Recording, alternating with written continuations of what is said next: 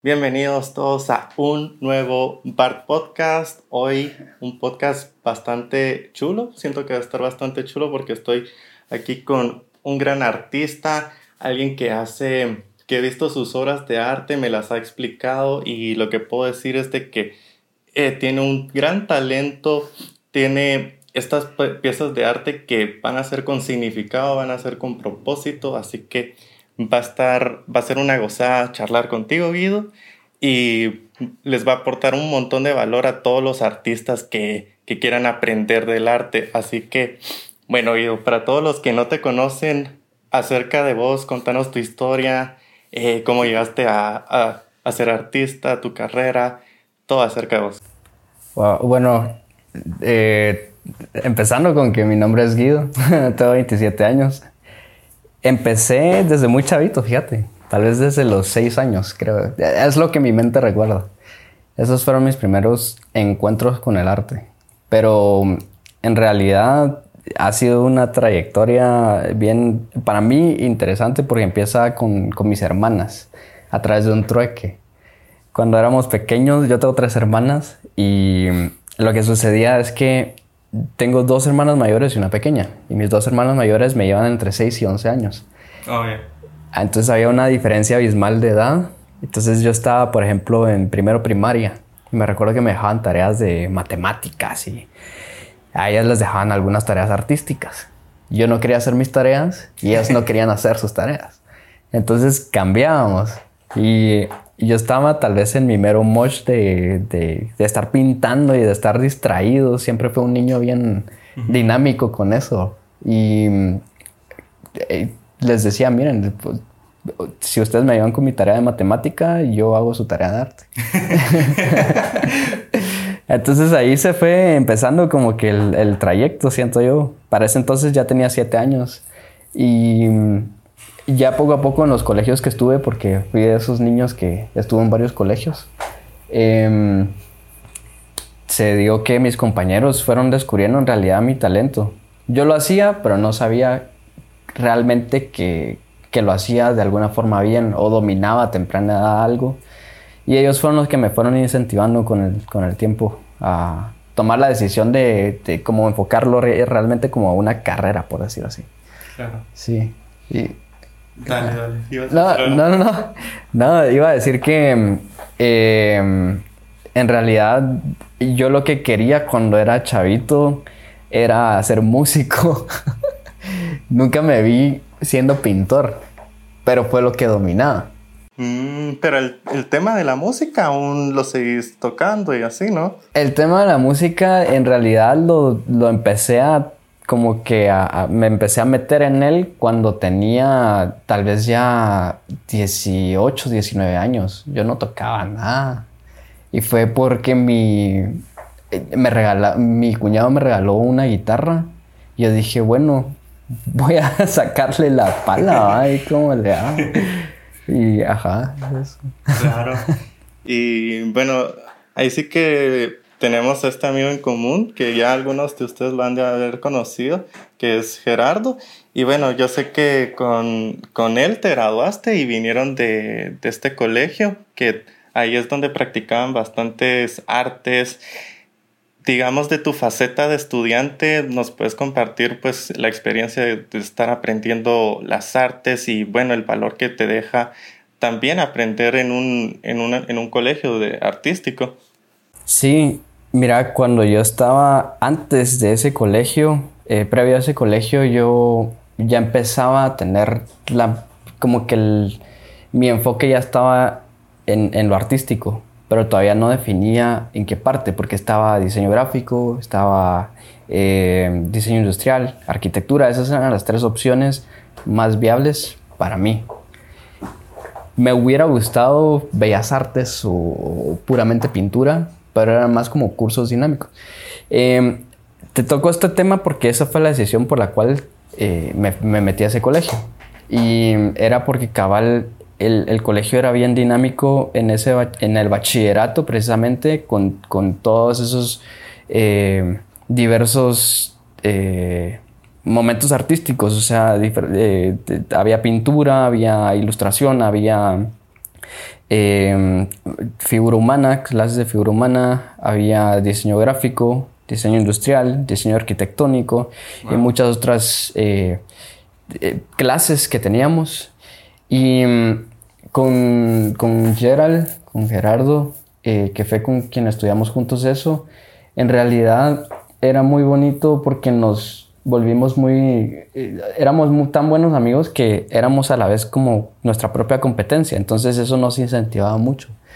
Y mm, lo que nos daban en el colegio era una base muy sólida de lo que íbamos a ver en la universidad, porque los, los maestros del colegio eran catedráticos de la universidad, de las, de las mismas carreras, entonces ahí nos educaban pues bastante bastante bien con ese sentido y nos prepararon a un punto eh, que yo diría en esos momentos yo lo y creo que no solo yo tal vez mis compañeros de clase em, veíamos como muchas exigencias que nos hacían y decíamos nos quejábamos mucho. O sea decíamos como es posible cómo es posible que nos estén tirando toda esta bola de tareas estas vainas y todo pero en realidad nos hicieron un gran favor sabes Ya después lo sintieron fácil en la U. Sí, eso pasó. Los primeros años, para nosotros era, bueno, para la mayoría que seguimos la carrera, porque no creas que todos realmente se metieron. O sea, algunos se fueron por otros lados, ¿verdad? Por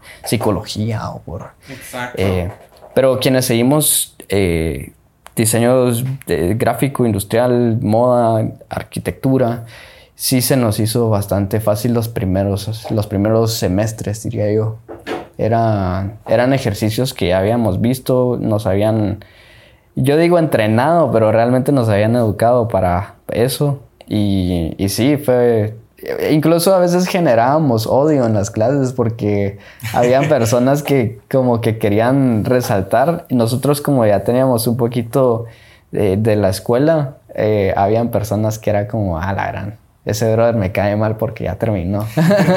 sí, pues. Entiendo. ¿Te pasó con Gerald eso?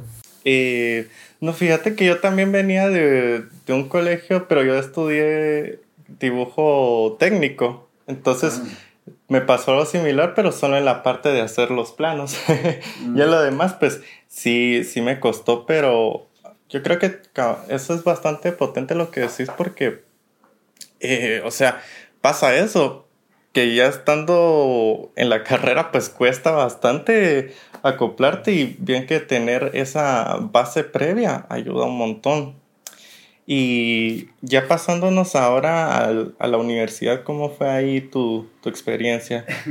Mira, yo, yo diría que yo no fui un buen, yo no aproveché y tampoco fui un buen estudiante universitario. De hecho, yo no terminé la carrera. Me salí en, en primer semestre. Ajá, ya. Em, a mí me parecía extraño porque yo en el proceso de estar en la, en la universidad, eh, yo no me hallaba. O sea, yo sentía que no era mi camino. Claro. Y, y, buscaba otros, otros métodos. Siempre, en realidad, siempre buscaba la forma de dibujar y de pintar. Dibujar, pintar, dibujar, pintar. Y la carrera me lo proporcionaba hasta cierto punto, porque después había que trascender, había que irse ya a otros temas de, diseño, de computación y todo. Em, y, también partes arquitectónicas que de alguna forma me ayudan por, por temas artísticos, por puntos de fuga y todo, pero no, no es algo que me guste como... Te entiendo. Como, entonces, sí, eh, diría que no, no, fui, no soy el claro ejemplo de, estar en esa situación. Entonces abandoné la universidad y me dediqué puramente a, ver cosas artísticas. Ah, ya nos puedes extender en eso. Sí, estuve, bueno, al principio creo que pintaba porque naturalmente era lo que hacía. Eh, digamos que todo el tiempo me mantenía ilustrando y, tenía un pequeño estudio en mi cuarto y todo lo que pintaba y pintaba y pintaba se fue formando eh, y acumulando. Entonces llegó un momento en donde empecé a conocer a diferentes artistas emergentes y mm, lo bonito es que tuve mi primera exposición individual y después tuve mi primera exposición colectiva también. Qué cool. Y dentro de ellos conocí a un, a un buen amigo eh, artista eh, con quien formamos un- una especie de, em, de grupo que se llamaba Artebao. Oh, ya. Y en ese grupo de emergente habían artistas de nuestra edad. Para ese entonces ya teníamos, yo era el mayor, yo tenía 19 años y él tenía 18. Y los demás tenían muy de la edad o, o habían unos que todavía estaban en bachillerato. Entonces lo que hacíamos era juntarnos y, y pintar todos, poníamos un tema. Era básicamente decir, bueno, hoy cada quien vamos a pintar, por ejemplo, un cuarto y cada quien lo pintaba a su manera. Y ese era un, un reto bien, bien chilero entre artistas, creo que nos la, nos la pasamos bastante bien. Era, era bien cool. Interrumpiéndote, Cal, eso se me hace bien interesante porque, o sea, creo que tocas un buen tema de que al final eh, la universidad es solo un camino de todos los que pueda haber. Yo creo que muchas veces se nos enfrasca en esta sociedad que el camino es, es- te graduaste el colegio, después la universidad, después eh, conseguís un trabajo, después te casas así como muy... Cuando acá ya nos estás dando un ejemplo de, de que no es necesario solo, digamos, para estar haciendo cosas, seguir ese mismo camino, sino que me gusta bastante esa proactividad de, bueno, hicimos este grupo y fueron explorando, o sea, eso también es un gran aprendizaje, o sea, estar viendo como, ah, cómo lo está haciendo él, cómo lo está haciendo esta otra persona, es como retroalimentarse también, así que bastante interesante Es, ese enfoque. e- esa parte que, que mencionas, te digo que sí me ayudó personalmente y, y vi que a muchas personas del entorno también les ayudó. Em, porque todos de alguna forma nos sentíamos igual. O sea, creo que hay personas que sienten mucha plenitud eh, y, y- y- y tienen una visión bastante bonita cuando van a la universidad. Claro. Y hay otras personas que la sienten fuera de ella y, y así, o sea, eh, creo que cada uno va encontrando su camino, Sí. pero totalmente. perdiéndose un poquito. ay. o sea, yo, por ejemplo, siento que las personas con las que conviví, cabal en ese ámbito artístico, estaban también un poquito dudosos eh, de qué seguir. Pero al final, fíjate que eso se volvió una aventura, porque nos volvíamos eh, personas que, que aparte de convivir con arte, convivíamos también en, en pláticas y en buscar como orientarnos entre nosotros hacia qué era lo que queríamos hacer. Si queríamos vender, si queríamos exponer, si queríamos... ¿Qué clase de artistas queríamos ser? Si queríamos ilustrar para personas, si queríamos dedicarnos, por ejemplo, a promover el arte de personas. Eh, entonces, habían varias temáticas en, ese, en ese ámbito. Y también conocer a personas que ya estaban en el gremio y, y verlos y decir, a la qué cool. Tú- o sea, qué chilero conocerte y, y ver cómo pensás. ¿verdad? Sí, me encanta lo que decís porque yo esto lo que sí le critico mucho a, a los, a los institutos, los colegios, o sea, esta experiencia que vos nos estás dando es literal estar en la calle y estar con la gente que está en el gremio haciendo las cosas, que es muy distinto, o sea, creo que ya no, eh, ahí ya se quita esa barrera de estar viendo, ah, esto es un 90 o es un 60, porque a veces creo que en, el, en las universidades o colegios como que nos ponen mucho este chip de que, ay, mi trabajo tiene que ser eh, esta cierta calificación, ¿me entendés? Cuando ya te, eh, tuviste estas experiencias, me imagino que ya no fue ver eh, esa forma, sino que fue ver más, wow, o sea, la colaboración entre personas y, y también esto que nos decías, o sea, si vender o exponer, o sea, como que ya todo eso pasa a un segundo plano, eso de, de que si estás haciendo un trabajo que, que vale un 70 o cosas así, ¿me entendés? Así que no sé si tengo, tengo una historia, ahí. tengo una historia con eso. Eh, cabal relacionado a dos puntos, en la universidad y fuera de ella, en el tema de puntuación, por decirte así. Me pasó que en, cuando estaba en mi primer semestre, que fue el único que cursé en, en la universidad eh, de diseño gráfico, habían una serie de eh, formas de calificación y dentro en diferentes clases. Y dentro de ellas, una era eh, que ponían los trabajos en fila, según el mejor hasta el peor, ¿va? Em, y me recuerdo que habían otras clases en las que los iban ordenando, pues categóricamente ellos se ponían los catedráticos a, a, verlos y se los iban pasando y entre ellos miraban, ¿verdad? Pero me recuerdo que yo resaltaba mucho porque, como te repito, en el colegio nos habían educado bastante con eso y justo, eh, además sí le echaba ganas. O sea, no era solo que, ah, porque en el colegio me enseñaron, sino de verdad se me, ajá, no, Y, y, me entusiasmaba tanto que yo buscaba la manera de, ah, yo tenía trabajos que hacía y, y, los miraba y decía, no, esta vaina no, ay, y lo volvía a repetir, ¿sabes? Eh, para mí, como hacerlo lo más perfecto posible. Me recuerdo que en una, en, en una clase se habían entregado los trabajos y de pronto que la catedrática se, se pone enfrente, justo agarra mi trabajo y dicen, miran este trabajo. Y lo empieza a presentar así en toda la clase y todo, sí, va.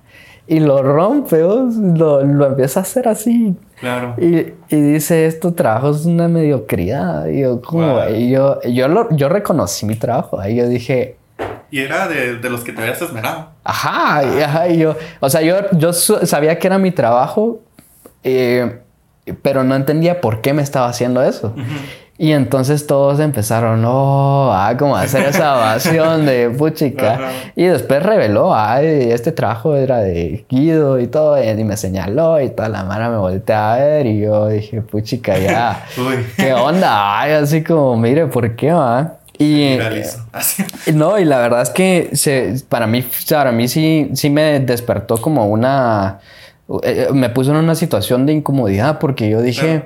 me esforcé, o sea, me esforcé y realmente era el mejor trabajo y lo hizo a propósito, porque después de la clase me dice, eh, me, o sea, ya terminó la clase y me dice, mire, por favor, quédese.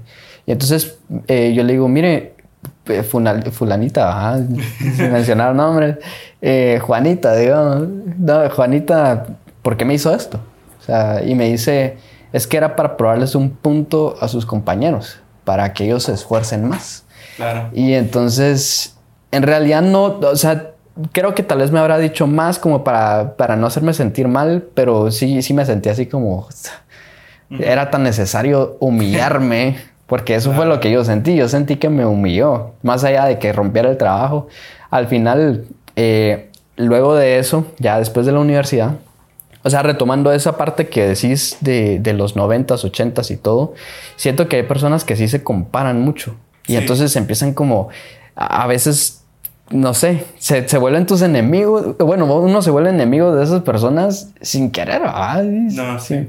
Y de, fuera de la universidad me pasó que, cabal en pandemia, eh, empecé a pintar un montón. Y entonces empecé a hacer eh, como transmisiones en vivo. Oh. Mientras pintaba y dialogaba o, o, miraba preguntas o a veces tenía esta interacción con otros artistas y, y platicábamos. Era como cabal un, un podcast improvisado eh, puramente en vivo. Pero en una de esas yo estaba pintando un cuadro y te juro que lo pinté y, no me gustaba, pero con tal de reciclar el, el canvas, lo, o sea, volví a pasarle pintura y llegó un momento en donde se veía pastoso. Todavía le hice otra pintura y dije, no, no me llega. Entonces justo la persona con la que estaba hablando me dice, mira, ¿qué haces en tu proceso cuando ya una obra solo no funciona? Y yo vengo y agarro el canvas y le digo, bueno, justamente me está pasando esto y lo que hago ahora es venir y le atraes el puño. -huh. y entonces lo, lo rompí. Y, y, y, me empezaron a comentar, desde los comentarios era como, ah, la rana, qué buen ah. proceso. sí, entonces, y me compraron la obra, o sea, me dijeron, me, me escribieron así como, ¿cuánto cuesta? Ay, yo como, pues, ¿cómo va a estar en venta esto? No está roto, ¿no? Pero haciendo, haciéndote el, los dos puntos ¿verdad? de la balanza, porque, ¿qué pasó? Que en, en la universidad yo me sentí ofendido por, por esa situación. Y aparte, pues eh, sí tenía a, los compañeros encima que no querían ni siquiera hacer grupo conmigo cuando habían eh, que hacer trabajos en equipo. Y afuera de ella me pasó que, bueno, yo voy rompiendo mi trabajo y em, me lo quieren comprar. Porque de esa obra, que es una pintura, se volvió eh, arte conceptual, ¿verdad? Y hasta te lo querían comprar. y me lo compraron al final. es, que, es que eso es lo que voy, que piensan que, o sea, es definitivo, como que si lo que te dice una persona ya es definitivo, digamos, esta, tu, tu maestra, según ella, era un mal trabajo, pero estamos hablando de solo una persona, cuando en este mundo, tantas personas que, que eso es lo que a veces mucha gente, yo veo sus trabajos y, y me dicen, es que es medio medio, yo estoy aprendiendo, yo voy pero esto, o sea, está está súper bueno, Ajá, está muy bueno.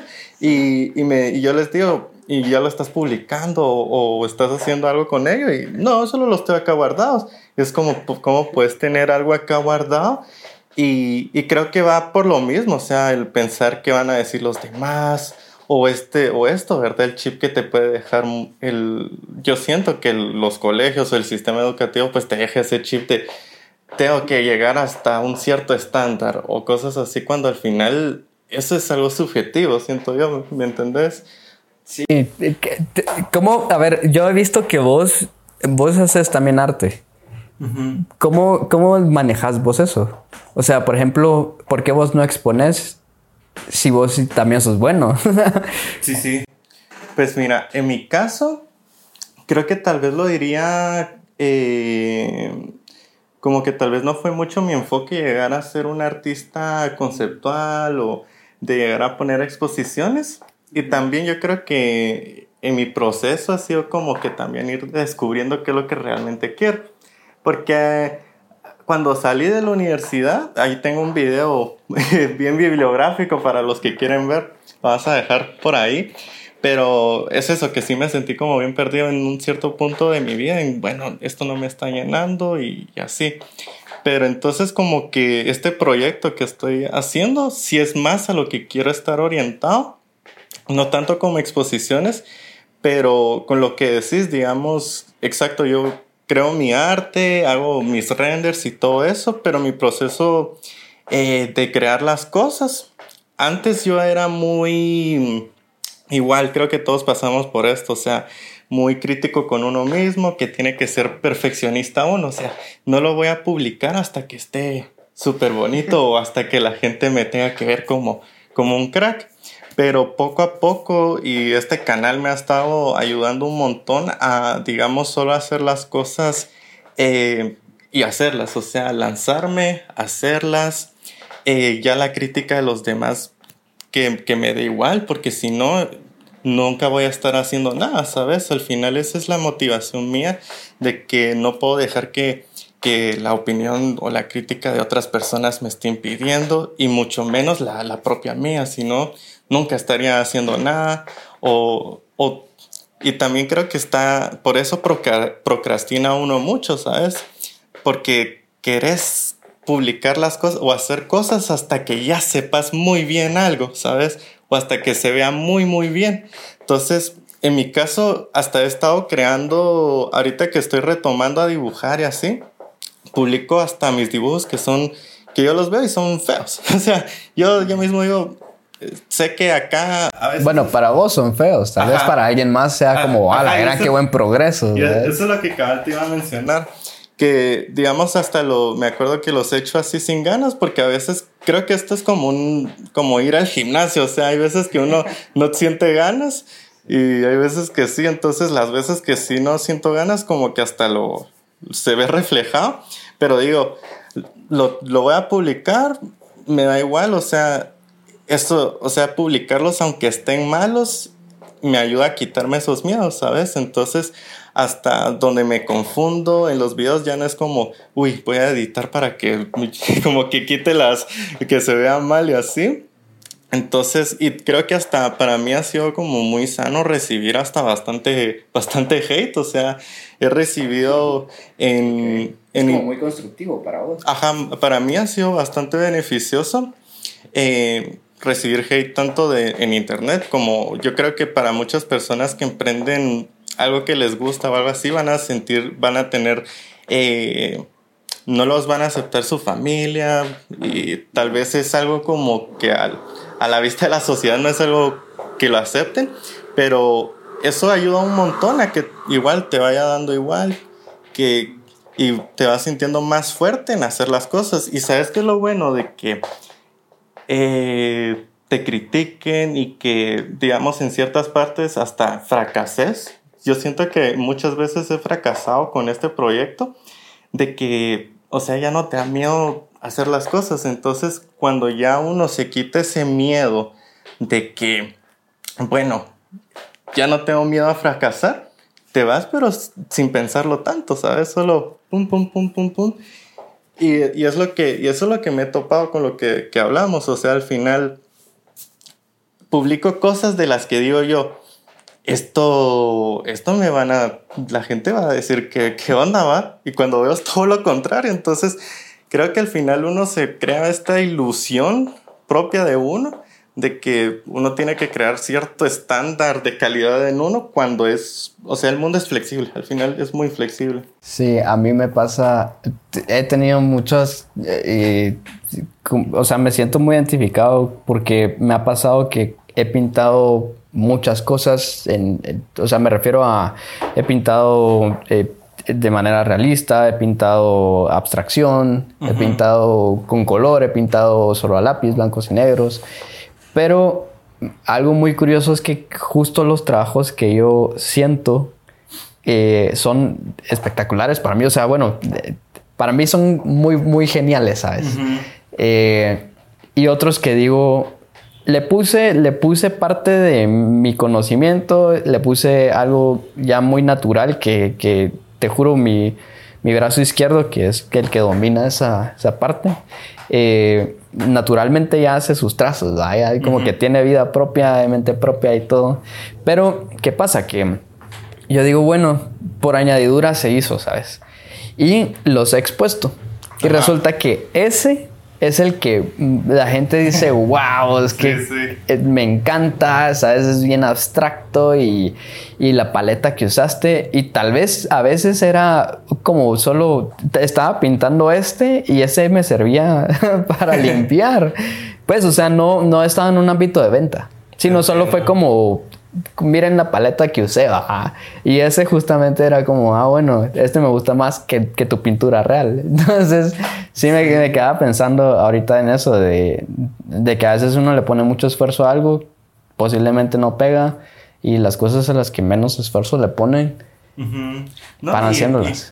Y, esto... Interesante. Ajá, y es que esto...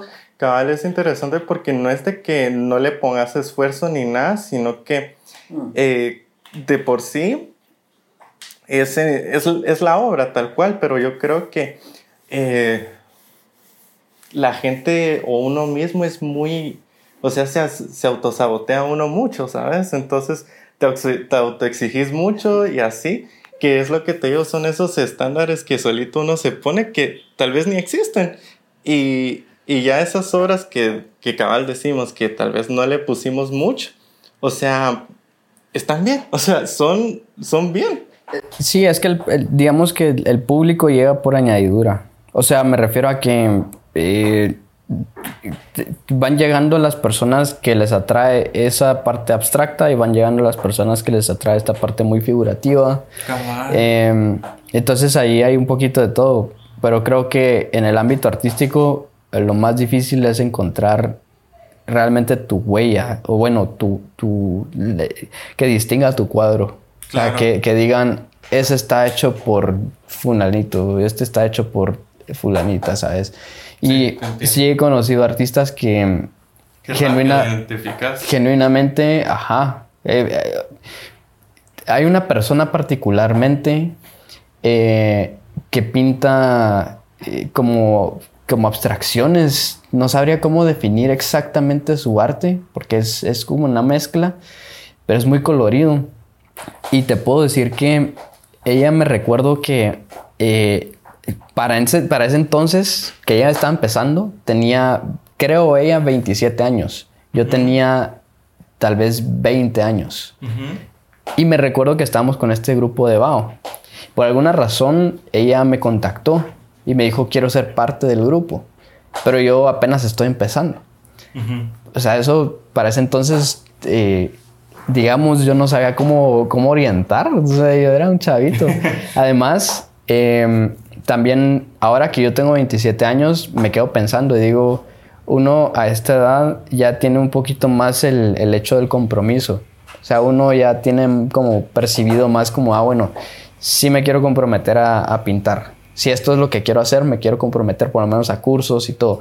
Pero a esa edad, por lo menos a mí, era más como esa faceta de, bueno, si no me va con la pintura, me tiro a otra cosa, que, que hubiera sido la, era la música también.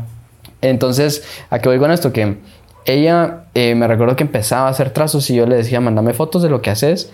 Y si ella se miraba algo como a lo que es su trabajo ahorita.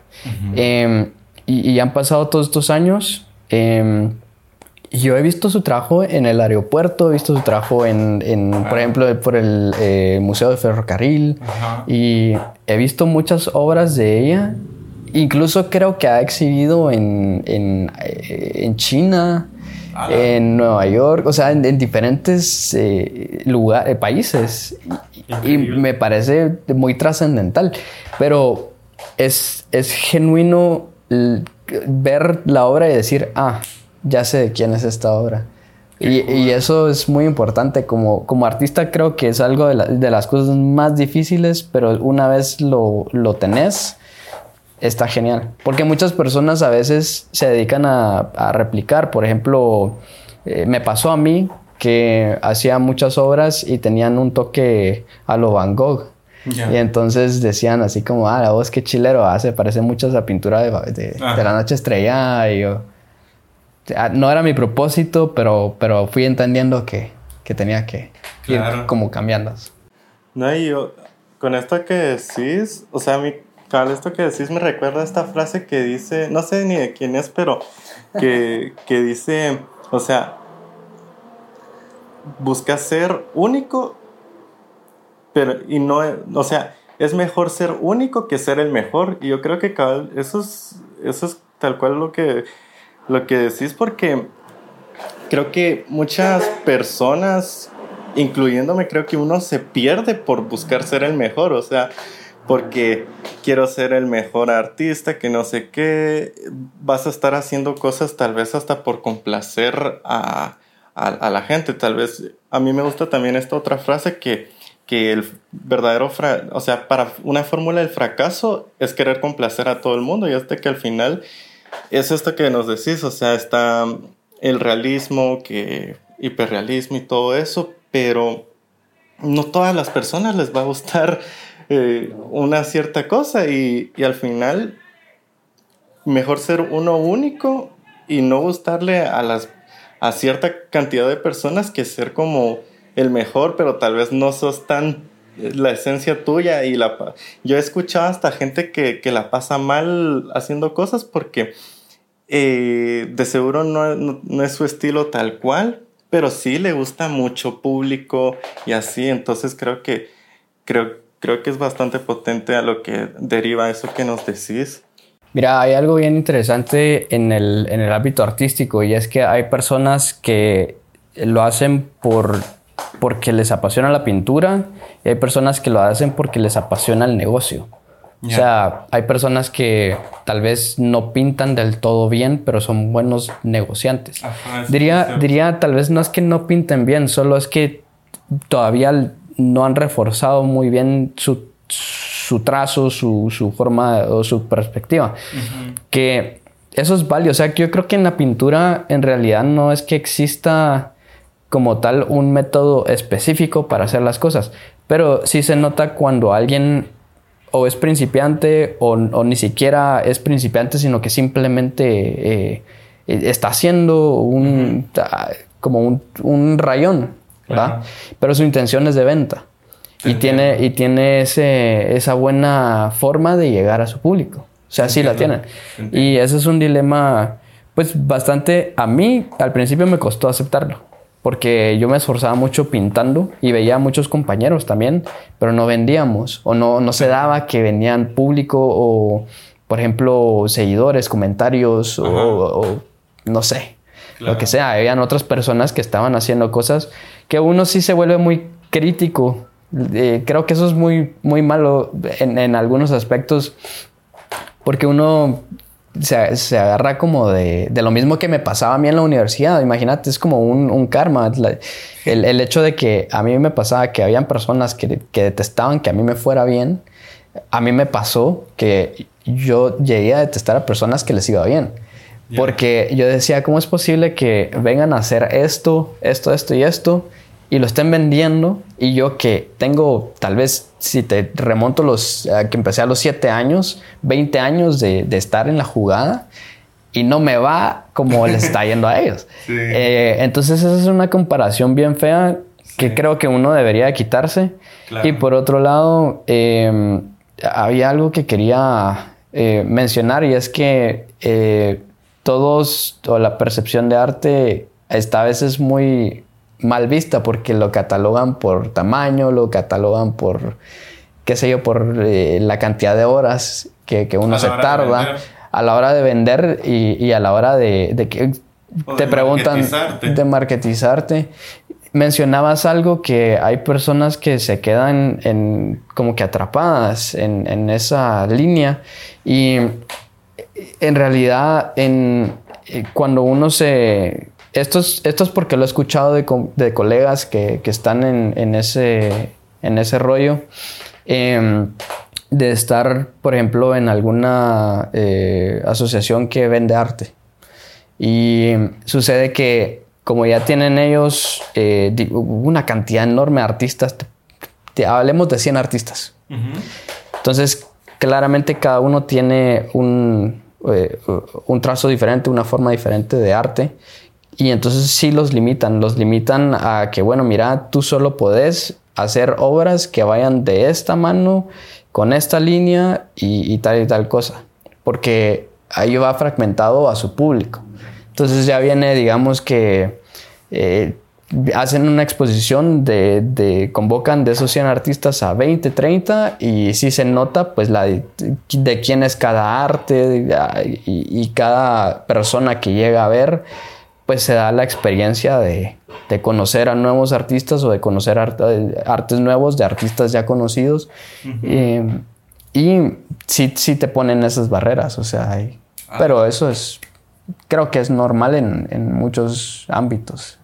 Ah, pero sí, eso sí suena algo feo, ¿verdad? O sea, que, que es te digan... Feo. Para mí es feo. Ajá, la verdad que sí es feo, porque, o sea, yo y, o sea, lo veo mucho en estos temas de, de los videos, que es como, ah, no puedo hacer videos de, de esto que me interesa porque eh, todos mis videos han sido de, de, esta temática, ¿verdad? Pero yo siento que al final hay que darse la, la oportunidad de experimentar, de, de, de, hacer un montón de cosas, porque al final...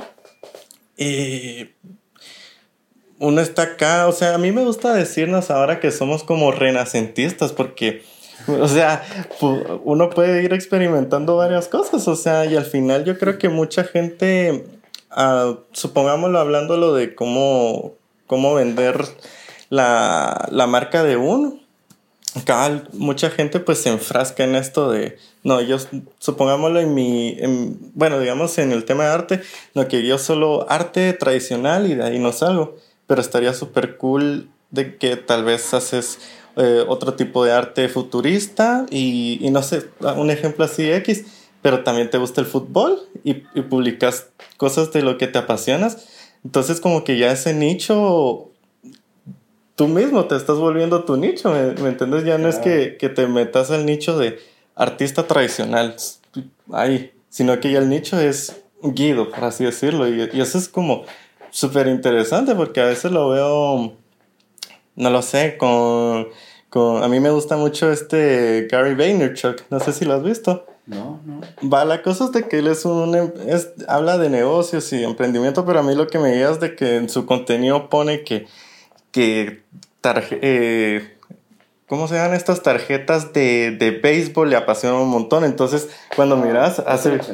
Ajá, cuando miras, está haciendo videos de, de eso, de, de colecciones. Otro, otro día está haciendo de que le gustan un montón las frutas y anda haciendo... Entonces es como, Sí, no se limita Ajá. A, un, a un nicho específico. Exacto, y aparte de que es súper cool, de que eso es bien interesante porque ya podemos como que extender hasta poniéndonos en el tema de productos.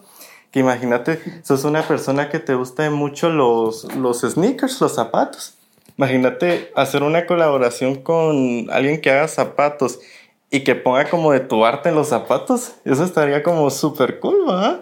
Pero creo que hay mucha gente que cabal como que se enfrasca en eso, como mencionábamos, en no, de esto no, no me salgo. Y puede que también es el mismo miedo de que ya tiene como una aprobación de ciertas personas o cierto, ciertos clientes que dice, si me extiendo esto de, de este tema, ya lo pierdo todo. Entonces, creo que es un miedo implementado. A mí me, a mí me ha pasado eso con, con playeras. He tenido la oportunidad de hacer artes así independientes para, para bandas o, o para marcas de, de pues como pequeños emprendimientos que, que de alguna forma ajá, tampoco se limitan a, a decir, ah, bueno, eh, solo vamos a manejar bajo la línea de esto, sino se van con varios artistas también.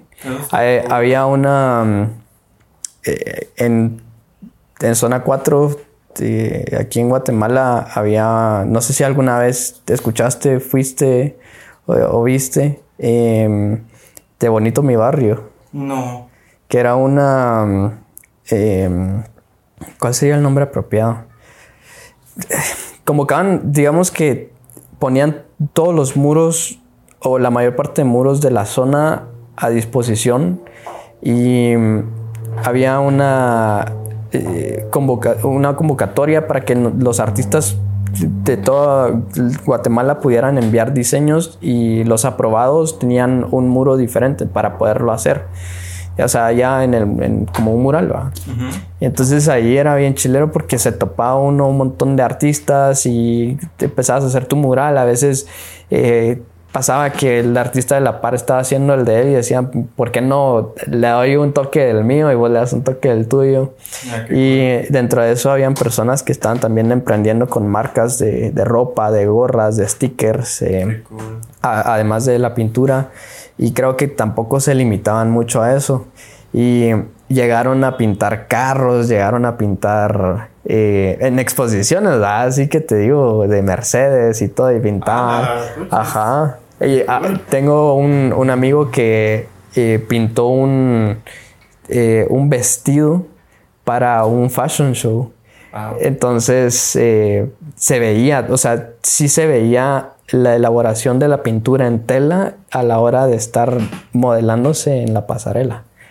Entonces también ahí trascendía un montón, Sí. ¿sabes? Como eso. No, y es que eso es lo cool, o sea, maneras de ir monetizando todo. Hay, hay demasiadas cosas, demasiadas cosas. Eh, de ya, Guido, artista, nos habías contado de que hiciste exposiciones, has colaborado, nos puedes contar, eh, tu- pues ahí tu experiencia, cómo fue las exposiciones, y también me interesa bastante esto que nos decías en, en tema productos, cómo ha sido todo eso. Mira, en tema de exposición, me recuerdo que eh, la primera exposición individual que tuve fue en 2016 y fue en un lugar que se llama El Imaginatorio.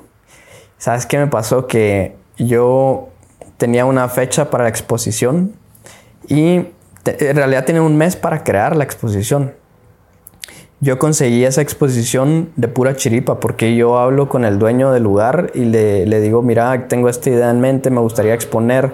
Y me dice, tengo esta fecha disponible durante un mes. Y cabal era un mes eh, después de lo que yo estaba hablando. Entonces yo era de tomarla o, o de negarla, ¿va? de decir, mira, no tengo material, o sea, yo realmente tengo esta idea en mente, pero no tengo absolutamente nada. Pero la aproveché. Y consecuente a eso me dijo, tenés que traer por lo menos 25 obras. Y yo ah, dije, en, un, en, un, mes, o sea, tengo que pintar por lo menos una por día y, crear, encima de todo era crear todo, o sea, era crear primero el concepto de la, de la exposición para que se empezara a repartir la, digamos que el panfleto. En, en aquel entonces era como el. Me lo pedían antes. Que me lo pedían antes, ajá, para que se distribuyera, ¿verdad? Y, a la gente eh, apartara la fecha en la que iba a hacer la inauguración. Entonces yo así como que en un día tenía que crear eso y en base a eso tenía que sacar una exposición de 25 obras. Eh, y entonces, bueno, así me pasó. Ah, entonces yo lo que, el, primer error que cometí fue precipitarme a, bueno, sacar un nombre y después darle un concepto y, ¿sabes? Como, como diríamos, fumárnosla. Em, y entonces empiezo a pintar y empiezo a hacer esto y lo otro y esto y tal y tal cosa. Y empiezo a hacer cambios y cambios. Logro llegar a 30 piezas. Llego la, eh, al, al momento de ir a montar se hace la inauguración, llega gente, afortunadamente el, todo estaba muy bonito, todo se dio re bien. Esa noche se vendieron varias piezas que creo que era algo, para mí de chavito en ese entonces era lo más importante, era que se vendieran. Más allá de que conocieran, más allá de qué cosas, yo decía, lo que quiero es plata. Pero no, llegó un señor y me recuerdo que se quedaba viendo así las obras. Y se iba de obra en obra y yo, me pareció interesante y me acerqué y le dije, porque los demás eran solo como pasaban así, así, así. Y después, bueno, ya. Eh, pero él se quedaba y, me acerco, le digo, mucho gusto, y mi nombre es Guido y yo soy el artista. La verdad es que no sé por qué me presenté, eh, o sea, no sé, como que quería atención esa noche, pero me recuerdo que él me dijo, ¿y qué es esto?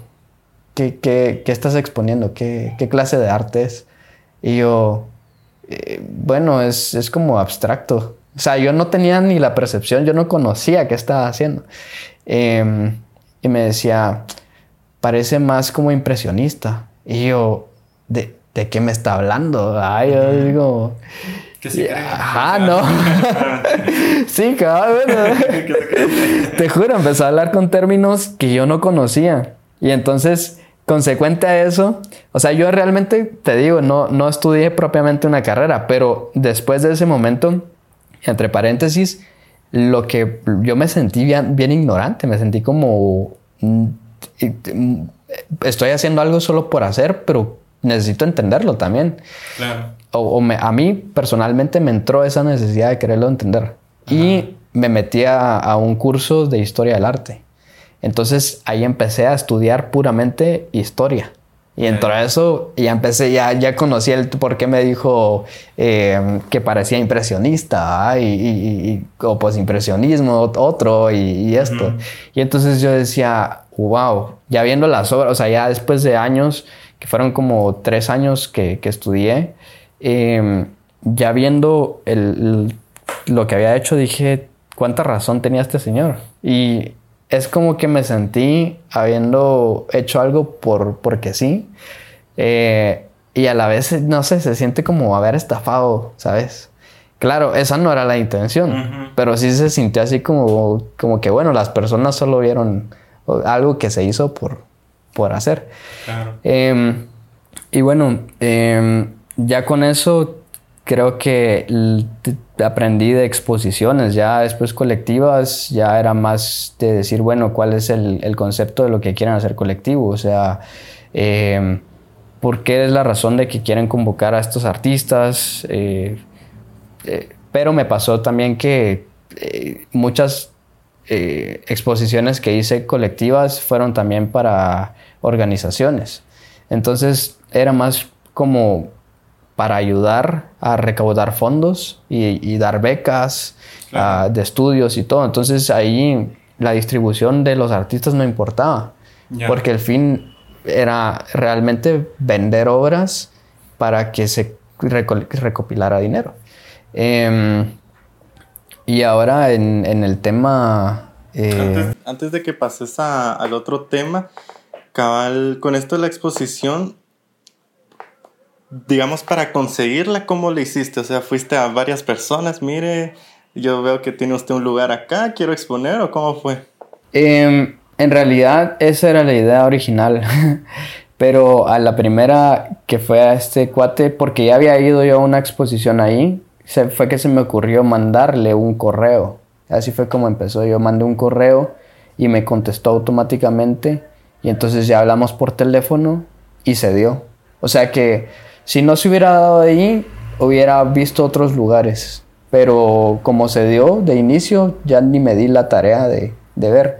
Ahora, en este, en este, o sea, conforme han pasado los años, sí he conocido un poquito más acerca de eso, he expuesto en otros lugares y mm, es de ir a hablar con la persona, es de tener en ocasiones reuniones, de, tener un, un, catálogo, un portafolio. Eh, ahora ya es digital, antes yo imprimía las, las imágenes.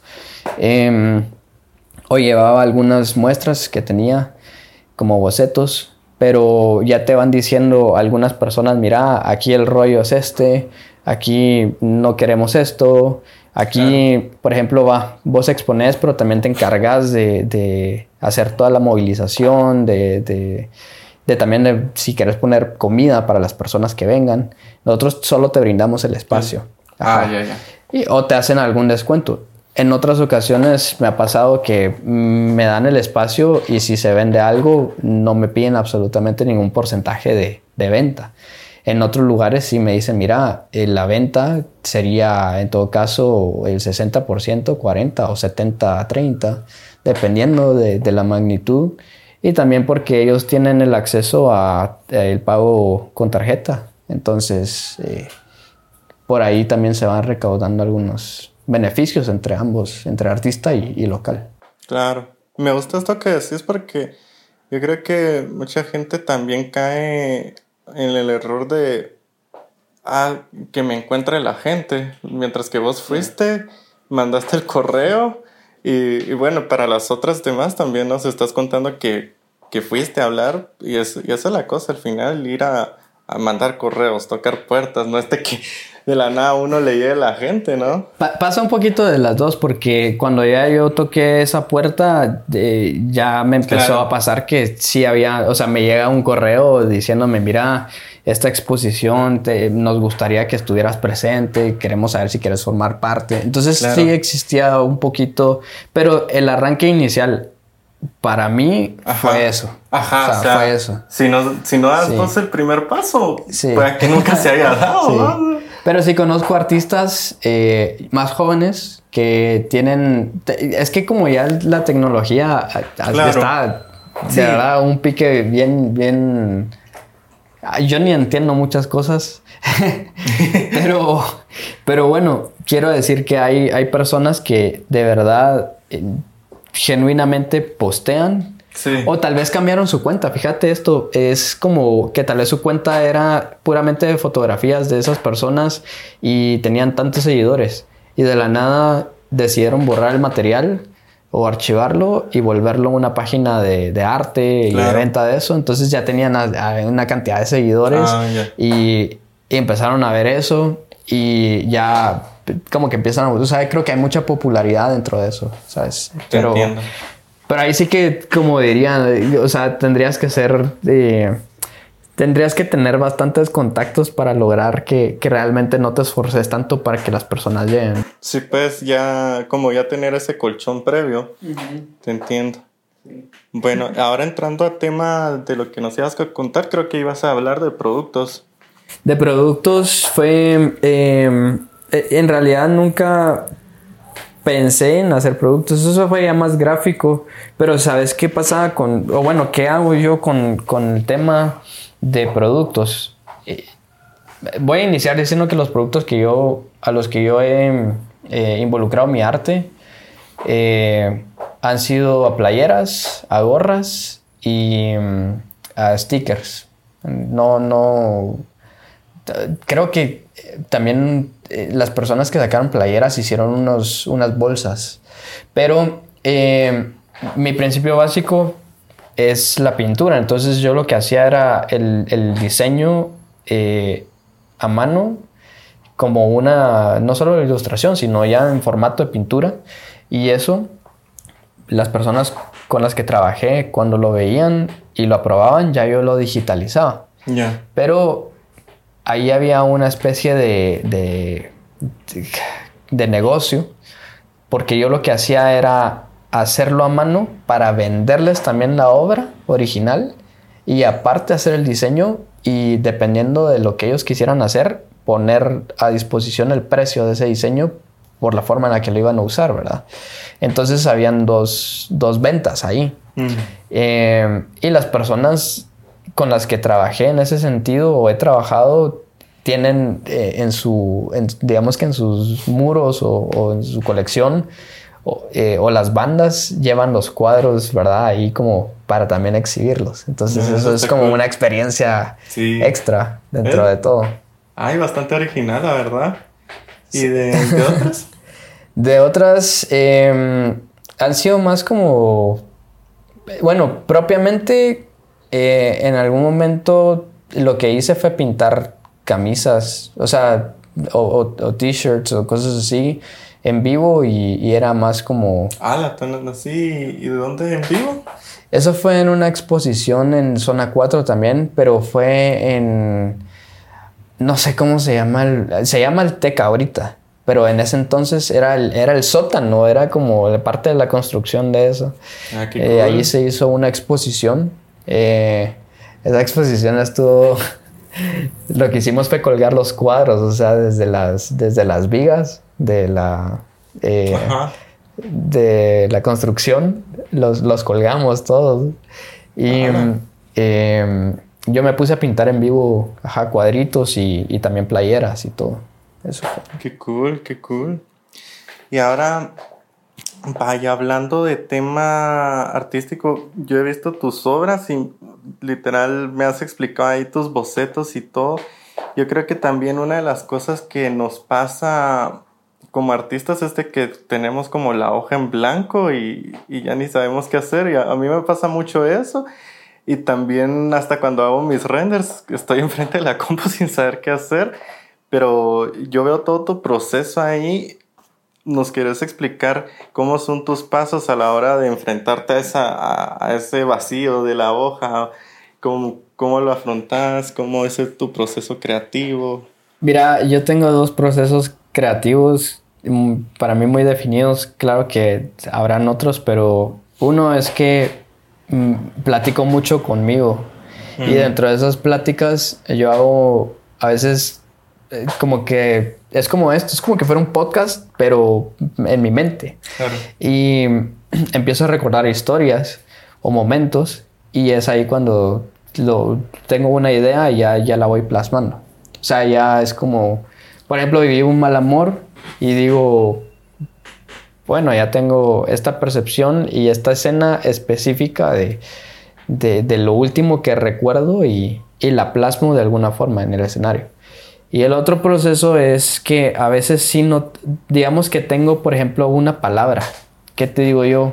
Eh, violeta. O sea, no sé por qué, pero tengo la palabra violeta. Claro. Y entonces lo que hago es que me, meto a mi computadora y empiezo a poner eh, siluetas de personas o siluetas de, esto y de lo otro. Y entonces cuando veo una que me gusta, ya la replico y a partir de eso empiezo a formar yo escenarios. O sea, digamos que imagínate vos fueras esa silueta ahorita, te tomé una foto o apareciste ahí en mi búsqueda y ya te, te pinto y como estás así, ya vengo yo y digo, ah, bueno, esto se me hace una persona que me está tal vez eh, terapeando ah, o, o, está como eh, en un ámbito de naturaleza. Entonces te pinto en una banca, tal cual mm. estás, empiezo a poner árboles y todo y te agrego un, un, gorro. Entonces para mí se vuelve una, una historia dentro del momento. O sea, ya yo estoy armando una ficción, pero lo interesante de eso es que uno siempre, o bueno, en los casos que he conocido de artistas, y, ahí es donde me incluyo un poco, es que mientras estás pintando a veces en blanco, también estás pensando dentro del proceso un poco en las cosas que has vivido Por lo menos es algo que me, ha pasado. Y sí hay momentos en los que definitivamente hago algo y, digo, no, no, no, no tengo el este, este no es el momento para hacer algo, no tengo nada en la cabeza y aunque tenga la disposición de poder dibujar y pintar lo que, lo que a mi alcance está, me agoto mentalmente y digo, me dedico a hacer otra cosa, agarro mi guitarra, toco eh, o me, voy a caminar. Interesante porque al final, no, yo creo que eso es lo que nos bloquea muchas veces de que tenés la hoja ahí, pero tu mente como que ya quisiera tener la idea final, o sea, ya tener esa imagen final, pero ya con lo que nos estás diciendo es como ir desglosando ese proceso que no te estás afanando en ya ver esa, esa foto final, sino que vas a esta idea, agregando este pasito, después esta otra, y así vamos poquito a poquito hasta que tengamos todo ese conjunto. Eso está muy interesante. Sí, y en el cuadro que te mostré, que fue el video que, que, tomaste, si te das cuenta, el primer boceto es, o sea, tiene una idea, pero el segundo tiene una más clara y, cambia totalmente la perspectiva. Que ya va como más directo al, al, original, la pintura ya terminada. Pero, pero sí, o sea, a veces también me pongo retos eh, como, bueno, si pongo el lápiz en, la, en, en el papel, yo, yo, pinto más claros oscuros. Eh, pero si fuera el caso de que fuera un canvas, pongo eh, el lápiz y ahí voy trazando y lo que salga ya lo voy acomodando. O sea, es como mi reto es ver cómo le doy forma a eso. Ya, ya, ya bastante interesante. Y va, con esto que nos has estado contando, puedo ver de que va, tenés estos momentos de que decís, no, esta pintura ya no quiero seguir. Eh, ¿Te considerarías alguien perfeccionista? Pero con lo que he estado escuchando, siento que como que esa faceta ya la has dominado más. Y contanos, o sea, ¿Cómo, has, ¿Cómo ha sido tu relación con eso, con el perfeccionismo y cómo has mejorado con ello? Mira. Si es que sos perfeccionista, ¿verdad? O sea, claro, claro. Cómo, es tu situación. Yo mm, considero que en algún momento sí fui perfeccionista. Considero que ahorita no es que no lo sea, porque claro, tengo una crítica a mi obra. O sea, sí me, me pongo a analizar y digo, hombre, esta, esto puede mejorar. O la próxima la quiero hacer de, otra manera mejor. Pero ya no me enfrasco tanto en, decir, porque no salió como esperaba, no es válida. O sea, claro que sí, me, es el claro ejemplo que tengo ahí para decir, bueno, aquí cometí este error de perspectiva o este error de trazo, de pintura, y ahora tengo ese ejemplo para no hacerlo en este nuevo. Entonces ahí hay como también la autocrítica y la autoconstrucción. Y me ha pasado que esas obras que yo no he terminado o que han estado a medias, eh, ya algunos coleccionistas de arte que, que, tienen bastantes piezas mías se interesan por eso. Como lo que hablábamos Sí, o sea, ellos están interesados en, en, en, el boceto, por decir así y, y, los enmarcan o los ponen. Eh, tengo, tengo un amigo eh, eh, que, que, te comentaba la otra vez, mm. que en su apartamento tiene por ahí de 27 horas mías, tal vez. Y dentro de esas bocetos que hasta él es como, mira, esa vaina viendo mi cuaderno, es como yo me adueño de este. Del que en tu opinión era solo un boceto. ajá. y ni terminado está. Entonces, sí, creo que si te puedo decir algo en mi experiencia, porque eh, sí, sí eh, tuve momentos en donde hombre, aparte de destruir obras, también o las quemé o, dije ya nunca más vuelvo a pintar esto o tal tal cosa. Pero es más como verlo en tema de ejercicio. O sea, si tal vez era en tema de, de querer hacer una pintura para exponer en redes sociales y de pronto vender, pero no se dio, solo decir, ah, bueno, lo tomo como un ejercicio. O sea, mentalmente también ayuda mucho. Y a veces cuando acumulas esos trabajos y ya empezás a hacer eh, otros, pasan los años y por alguna extraña razón los volviste a ver y decís, ah, la gran puchica, esto tiene potencial. No sé si alguna vez te ha pasado. Sí, sí, sí. Pero regresás y, decís, ¿por qué lo habré descartado? O, qué habrá pasado, ya ni me recuerdo por qué está acá. Pero, ¿por qué no lo pulo? Ah? Entonces se vuelve, se vuelve, o sea, vuelve a integrarse en, en la fase. Tal vez solo necesitabas tiempo para descifrarlo. Ajá, como que en esos momentos todavía no estabas listo para ya... Para su historia. O exacto, exacto. Otra cosa que me pasa mucho es de que veo los trabajos anteriores y digo, ah, la puche, sí, o sea, sí voy avanzando, o sea, como que sí digo, pongo el, lo que estoy haciendo actual y lo que estoy haciendo, lo que había hecho antes y sí, ala, o sea, creo que sí es muy buen ejercicio verlo de antes para decir, ala, puches, en realidad no es de que eh, no estoy avanzando, sí hay un gran avance entre, entre medias. Hay, hay un artista desconozco realmente su nombre. Eh, me aparece en, el algoritmo de Instagram. Pero es una. Eh, es una chava que lo que hace es que toma un video de algún dibujo que hizo cuando era niña. De los, de los trabajos de kinder o de.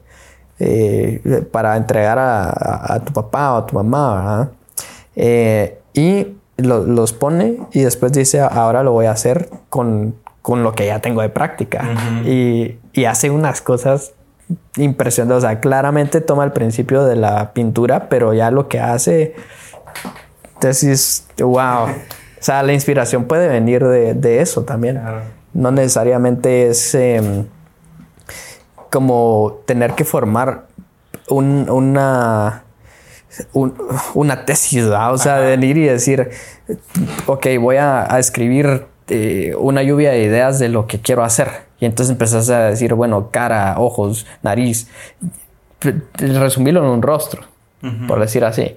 O hoy voy a pintar un paisaje hoy voy a hacer esto. O sea, a veces esas cosas también te limitan mucho.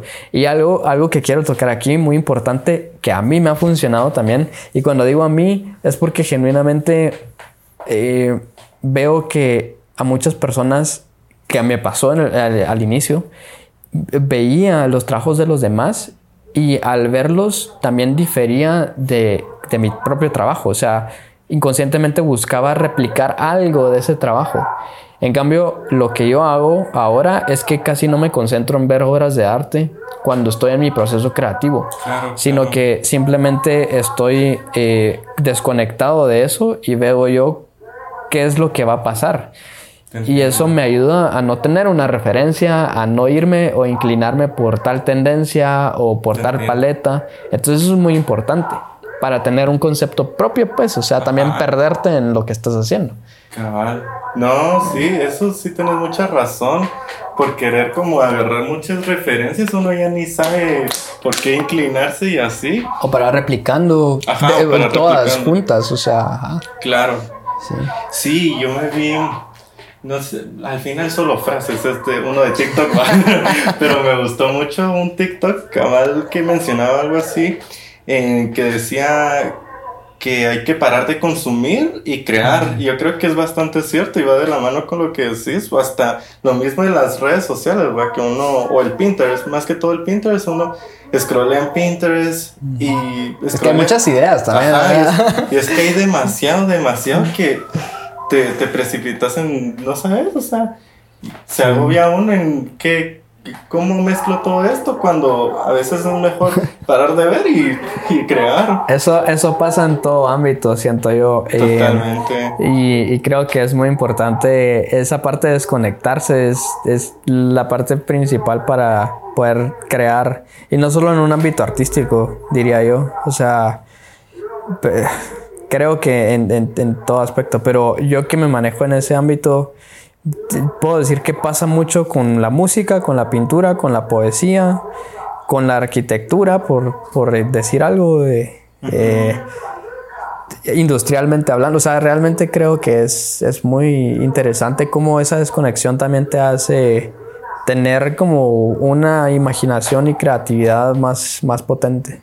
Y yo creo que bastante, o sea, Cal, desidentificarse porque yo creo que muchas veces como artistas se tiene esta idea de que ah, son, vivimos del arte, no, o sea, como que el arte no puede vivir de, de eso, o sea, sentimos que, que es imposible o algo así.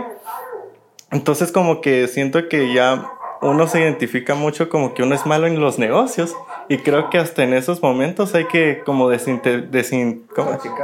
Eh, no, eh, desconectar esa idea ah, de decir, no, no soy malo para los negocios y voy a ver cómo, cómo sí monetizar esto, ¿verdad? Ah, dando un ejemplo, pueden haber un montón de, de maneras que uno se identifique que lo están limitando a uno. el, de, la cebolla. Bueno, aquí hay un claro ejemplo de cómo hacer negocio, mira. Sí, cabal, No, sí, eso es muy importante. Eh, si quieres vivir de eso, claramente es, es muy importante saber que es eh, como tener la percepción de que es un proceso lento. No, no. Para algunos tal vez va a ser, va a ser muy rápido. Eh, eh, y qué, qué, fortuna si ese fuera el caso de, de, alguno. Eh, pero sí, es algo lento porque primero hay que darse a conocer como en, en nombre. Eh, y aparte tener el apoyo de, de, las personas. Creo que un gran apoyo es compartir, es... O sea, ni siquiera es... no requiere de mucho, ¿sabes? Sí, o sea, imagínate que yo publico algo y y vos venís y, me compartís y ya me hiciste ahí la pala, ¿sabes? Ya más de alguna persona que no ha visto mi trabajo ve eso. claro. es como algo que ya empieza a, hacer upa en, en, este gremio que tachamos mucho como, ah, en Guatemala no se puede esto. Sí, cabal. No, y, lo, y cabal, o sea, pasito a pasito, porque digamos, es ese efecto de bola de nieve que, aunque sea supongamos, ahorita en el podcast, ¿verdad? Para que ya gente de la comunidad pues ya va a conocer de vos. Si yo participo en un video de otra persona, me van a, Ajá, me van a conocer otras personitas, para que dos personas, pero ya va sumando ahí, ¿verdad? O sea, poquito a poquito esa, esa bola se va haciendo más grande y así, y a la vuelta de que unos 10 años para que ya, ya hagan cosas bastante cool. Y ahora, esta pregunta se, se, me vino, me acuerdo que estabas aquel día hablándonos de, de Avatar, ¿verdad? De, de, la, de la serie que cómo te gusta. El último maestro. Ajá, y, va, y esta serie me habías dicho que te había impactado eh, mucho. ¿Nos puedes extender por qué? El mensaje es, es increíble. Bueno, es que tiene varios mensajes. Para mí, pues yo debería dejar de decir para mí, ¿sabes? Suena muy egoísta. No, está bien, está bien. No, Avatar es una serie increíblemente... Está bien armada. O sea, e, está bien estructurada y... Eh, cada uno se va identificando con un personaje diferente. Según la clase de vida que hayan tenido. Supongo. Creo que eso pasa en muchos... en películas, en, en series, en todo. A mí personalmente me gustó. Dentro de ellos hay eh, uno que se llama Príncipe Zuko. Y para mí la historia de ese brother, ah, la gran era de pe a pa cuando ya se va como que desenvolviendo realmente eh, el, hilo de, por qué él era de esta manera y llegó a esto. Eh, sí sentí como una transparencia y dije, wow. Pero mm, yo te mencionaba esa serie porque esa serie eh, tiene muchos temas eh, de crecimiento personal, de, miedos, eh, de cómo afrontar la vida, así como a, temprana edad, como a una edad ya adulta. Es, muy sabia en, en, muchos aspectos. Yo creo que uno dice, ah, porque es caricatura, no la voy a ver. Pero genuinamente recomiendo en un crecimiento personal. Incluso te trata temas de, depresión, de, como de existencia, de, sentirse perdido, de encontrarse, de, que te tachen, ¿verdad? De, ser como el malo, de, ser el bueno, las cosas malas del bueno y las cosas buenas del malo. Em, y, es, es, bien interesante en realidad. También, por ejemplo, hay, una, hay un personaje que es ciega y Avatar se trata de, dominar elementos, eh, que son agua, fuego, tierra y aire. Y dentro de ellas hay una cieguita eh, que se llama Toph. Em, y ella domina la tierra. O sea, ella hace eh, tierra control. Y, cómo lo domina es a través de sus... Del, no sé si se le hará, se llamará palma, pero del, ajá, del tacto del, del, pie. Y entonces ella, su visión está en, en, en los pies. Y es así como ella siente toda la frecuencia de la tierra y a través de eso es que ella domina el elemento. O sea, también dándote el ejemplo de eso, es como una discapacidad no te, no, te, limita, sino te hace como tener un poder diferente. Entonces, eh, ajá, está como bien, bien hecha, bien progresada. Eh, a tal punto en el que ahorita están haciendo ya un live action de, la serie. Ajá, ah, Porque hicieron una película que no tuvo tanto éxito. La verdad, creo que sí se precipitaron un poquito, pero ahorita se están elaborando un poquito más como, como eso. ¿Qué lecciones te, dio esta serie que, te han impactado, digamos, en tu vida personal? Ah, mira, hay un. Está el tío Airo, que es, eh, es fundamental escuchar las cosas de él. Pero se van echando cosas así como. Eh, como pueda que no veas el, el, camino. O sea, tal vez te sientas perdido y todo, pero. Eh, al fondo del túnel vas a encontrar la luz. Ahí, cabal de la nada, parece una gran vaina así de diam, pues como un, de, uno. Tendrías. ¿Sabes qué? Te voy a poner otro ejemplo. Em, hay, un, hay una escena en donde hay un. Está este tío Airo, que es eh, uno de los personajes para mí muy, muy buenos de escuchar, como lo repetía, como lo decía. Y él está en, una calle y llega eh, una persona a asaltarlo. Y entonces él viene y, como que se defiende y, lo desmantela, que en ese entonces el asalto era con un cuchillo. Y entonces el otro chavo que lo está asaltando, cuando se queda indefenso, se queda así como, por favor, no me hagas daño. O sea, yo solo estoy recurriendo a esto porque necesito comida. Y entonces él llevaba comida y le dice, siéntate y le comparte comida. Y entonces eh, el cuate le dice así como que él se quiere dedicar a, no, no me recuerdo específicamente a qué, y él le dice, pero tú lo puedes hacer. Y entonces le dice, wow, nunca nadie ha creído en mí. Y le dice, a veces, o sea, es importante que creas en ti, pero una pequeña ayuda de los demás puede ser una gran bendición. Ah, entonces, te quedas pensando y decís, de pronto y en la vida yo también eh, puedo hacer eso, o sea, puedo venir y, decirle a esta persona, mira, date cuenta de tu potencial. Y tal vez alguien no confía en ti, pero, pero en, esta, en este momento yo tengo como mi confianza depositada en que puedes progresar y ser un, gran eh, profesional en tu ámbito. Y entonces esa pequeña ayuda, pues qué bendición también, ¿no? O sea, no, sí. Y cosititas, va, o sea, uno nunca sabe el impacto que puede dejar una pequeña acción, va. Yo creo que las más pequeñas son las más grandes. dicen, dicen, por ejemplo, es la semilla de mostaza. Es, la semilla más pequeña. Pero vos sembras eso y te produce uno de los árboles más grandes. Entonces es, es impresionante cómo, sí, las pequeñas cosas hacen cosas enormes en la vida. Ah. Pero, ajá. Avatar la recomiendo muchísimo si están en un proceso en el que se sienten perdidos, se sienten encontrados, se sienten en, un ámbito de exploración, si se sienten como ah, queriendo descubrir qué clase de personalidad tiene uno. Porque es que de verdad que te toca tantas, los, los personajes tienen tantas formas diferentes de ser. Como personalidades diferentes. Y, y, te vas dando cuenta y te da una pequeña orientación. O sea, por pequeña que sea, te da una pequeña orientación a decir, ah, bueno, incluso viéndome reflejado, yo he hecho esto y, y, así como está corrigiendo a ese brother, a, esta chava o a esta chava, a este man, a, mí me corrigieron y no me di cuenta. Ahora me doy cuenta a través de eso. Ah, sí. La verdad que sí, potente, es bien potente, la verdad. Así que los pequeños, las pequeñas acciones tienen resultados grandes. Ahora tengo últimas dos preguntas, pero antes de que entremos a esas dos preguntas, ¿hay algo que, que tal vez no hemos tocado en el podcast que quisieras decir? Cualquier cosa, o sea, la verdad que cualquier cosa puede ser. Em,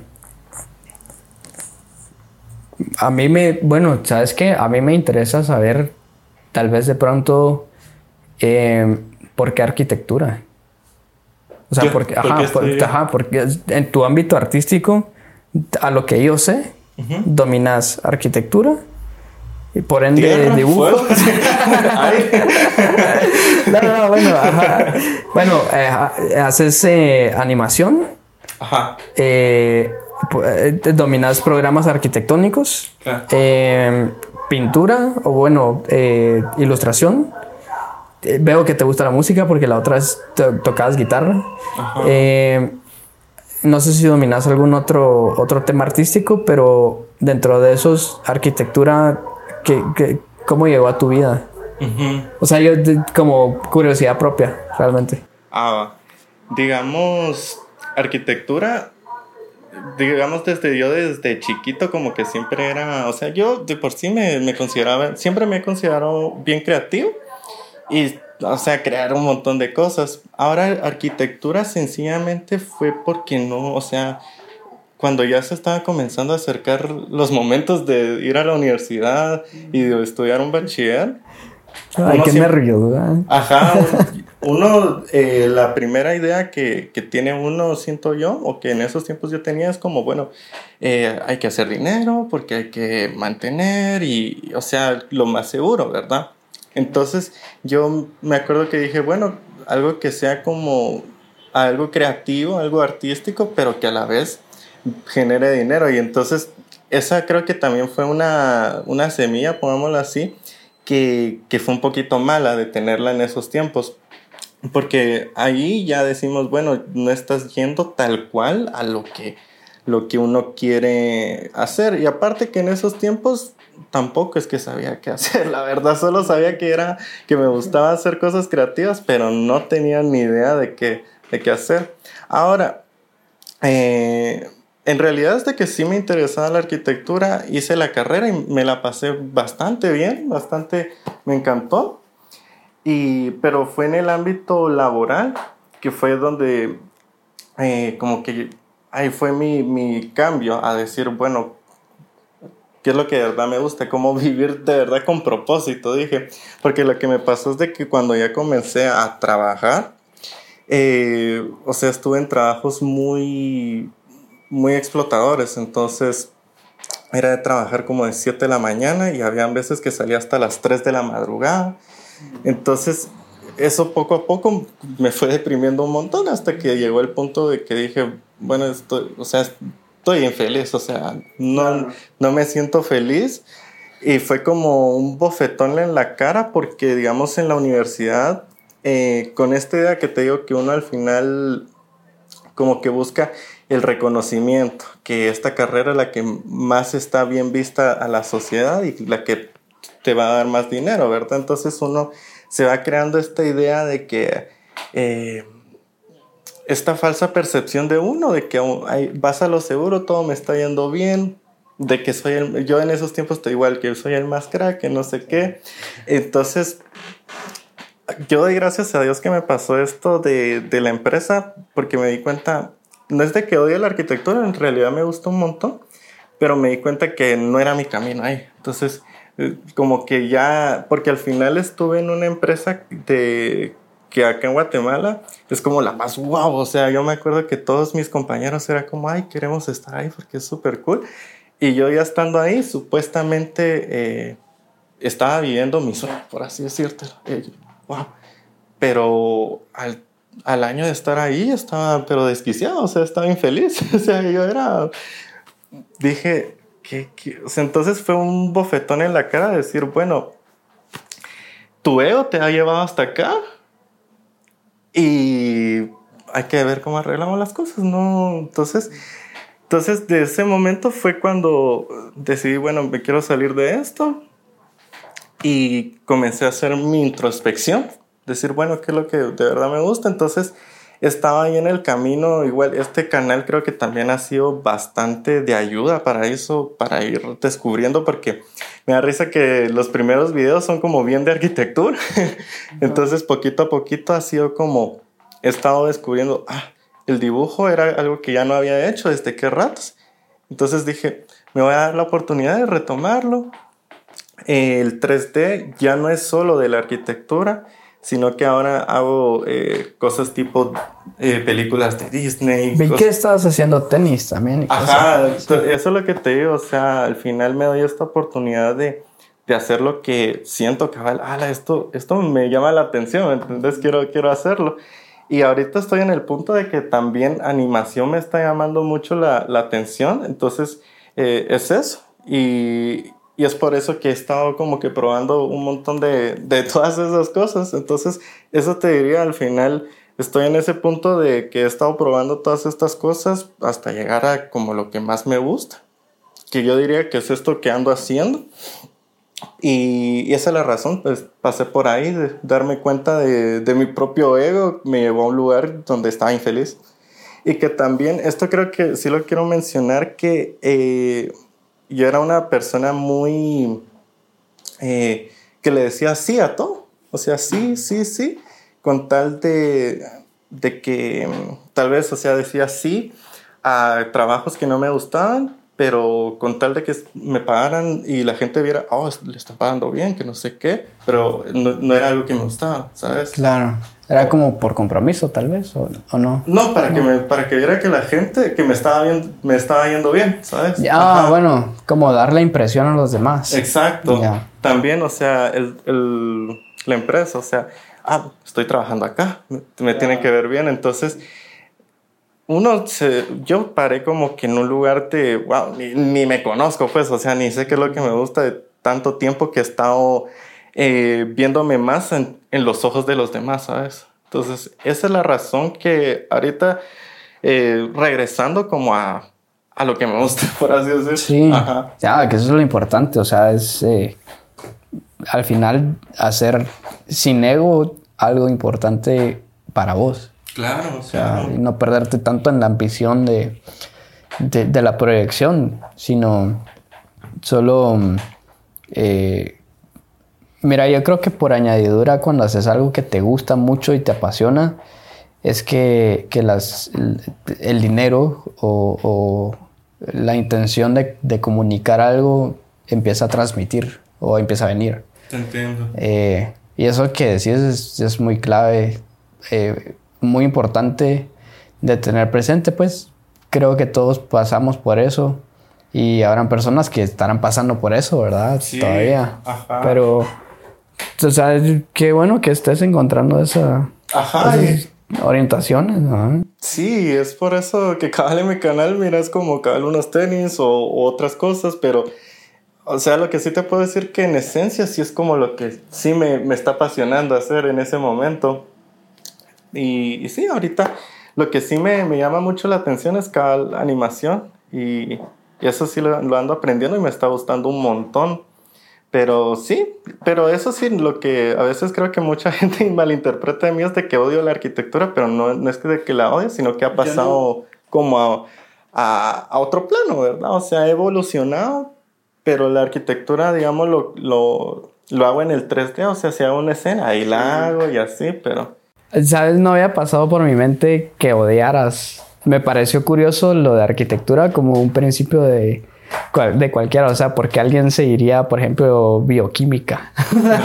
¿Cómo, ¿Cómo, se levanta alguien diciendo, voy a dedicarme a ser odontólogo o algo, ¿sabes? Pero, ajá, tal vez esa era la duda. Yo creo, yo creo que eh, muchas personas sacan eh, por pasión a veces la carrera y ya en el transcurso se dedican a cosas totalmente opuestas eh, o complementarias como en tu caso, ah, que justo, o sea, comprendo mucho eso de, de, la animación y sí ayuda a la arquitectura en temas de profundidad. Sí, eso. Es, es, bien interesante. No, y es que cabal, eso es lo que a, a veces como que es esto de que hay muchos caminos para llegar a, a un punto porque digamos, a veces digo, o sea, la gente me dice, pero no, te da como cosa que invertiste un montón de tiempo en esa carrera y ahora estás haciendo como cosas muy distintas. Pero en mi caso no es así porque digo, o sea, pueda que tal vez si no paso por eso, no estuviera haciendo esto. Ajá, pueda que tal vez si en, pongámoslo de ejemplo, si hubiera estudiado tal vez el 3D eh, tal cual, digo, ala, tal vez hubiera pasado de que eh, tal vez el lugar donde voy a estudiarlo no me gusta, tal vez los catedráticos no me gusta la experiencia y al final paro, ya ni me para gustando el, tema en el que estoy ahorita aprendiendo, ¿va? Entonces, al final, de todo suma, no es de que haya un camino eh, desperdiciado ni nada, sino que todo, todo suma. Sí, a veces también te puede gustar mucho, pero si lo forzas, o sea, tal vez no se te da naturalmente o no se te da. Eso es eh, y lo forzaste y lo forzas y lo forzas y lo forzas. Entiendo que te puede gustar, pero forzarlo puede llegar a ser que también no te vaya bien. Claro. Que, o que lo odies a futuro, ya cuando por fin lo logres encontrar. ¿verdad? Te tu mente fue mucho a, a la perfección o al, al, ego de yo tengo que sí o sí hacerlo, ¿verdad? Como para probármelo y probarle al mundo. Pero ya cuando estás en el ámbito decís, no, la vaina no me llega, no. Sí. Ah, es que sí, hay, mucha, hay muchos matices, ¿va? definitivamente. Hay muchos. Y eso, y eso lo, lo cool, o sea, tantos caminos que hay al final, o sea, unos van a, van a aprender de manera sola, otros yendo a la U, otros puede que la, la U les funcione, otros puede que no les funcione la universidad, así que cada quien tiene que buscar su camino. Sí, es muy cierto. Creo que aquí hay dos clases de, de, eso. O sea, vos seguiste la universidad y encontraste otro camino. Yo me fui por el camino y encontré carreras. O sea, sí. la verdad es que sí. Por eso es de que sirve hacer estos podcasts. Para, ir aprendiendo ahí de unos de otros. Eh, bueno, ahora las otras dos preguntas que tenía es. Eh, ¿Tenés algún proyecto o algo a futuro que quieras realizar? ¿Cómo te miras eh, en unos años? Y la otra pregunta es para alguien que te está escuchando y diga, wow, la verdad que me gusta todo lo que dice él y me siento bastante identificado y quiero seguir pasos similares a los de él. ¿Qué consejo le darías? Eh, ok, mm, respondiendo a tu primera pregunta, fíjate que últimamente, por ejemplo, el tema de arte ya lo tomo mucho como pasatiempo. Y me ha pasado que me he sentido perdido. O sea, me he sentido perdido en qué hacer. Eh, con si tengo mis dones y todo, pero no sé cómo sacarlos a, la luz. Y ya estoy también exhausto de, de, haber hecho tantas cosas y algunas pues no dieron fruto. Pero lo que me parece interesante es que en el proceso yo mm, hasta ahorita me estoy dando cuenta de cosas que me dicen las personas que me rodean. Y es que me dicen que se me da muy bien a, la vista de ellos y, la forma de, comunicación que hemos tenido. Eh, muchas personas me han expresado que se les da bien poderse eh, como Desenvolver. Eh, sí, tal vez desenvolver, pero también expresarse, o sea, decir las cosas que sienten, como que yo soy un buen oyente, soy un buen confidente, soy una, persona analítica a lo que está pasando. Entonces me he vuelto como eh, un buen comunicador y un buen receptor. Bueno, un buen receptor y un buen comunicador.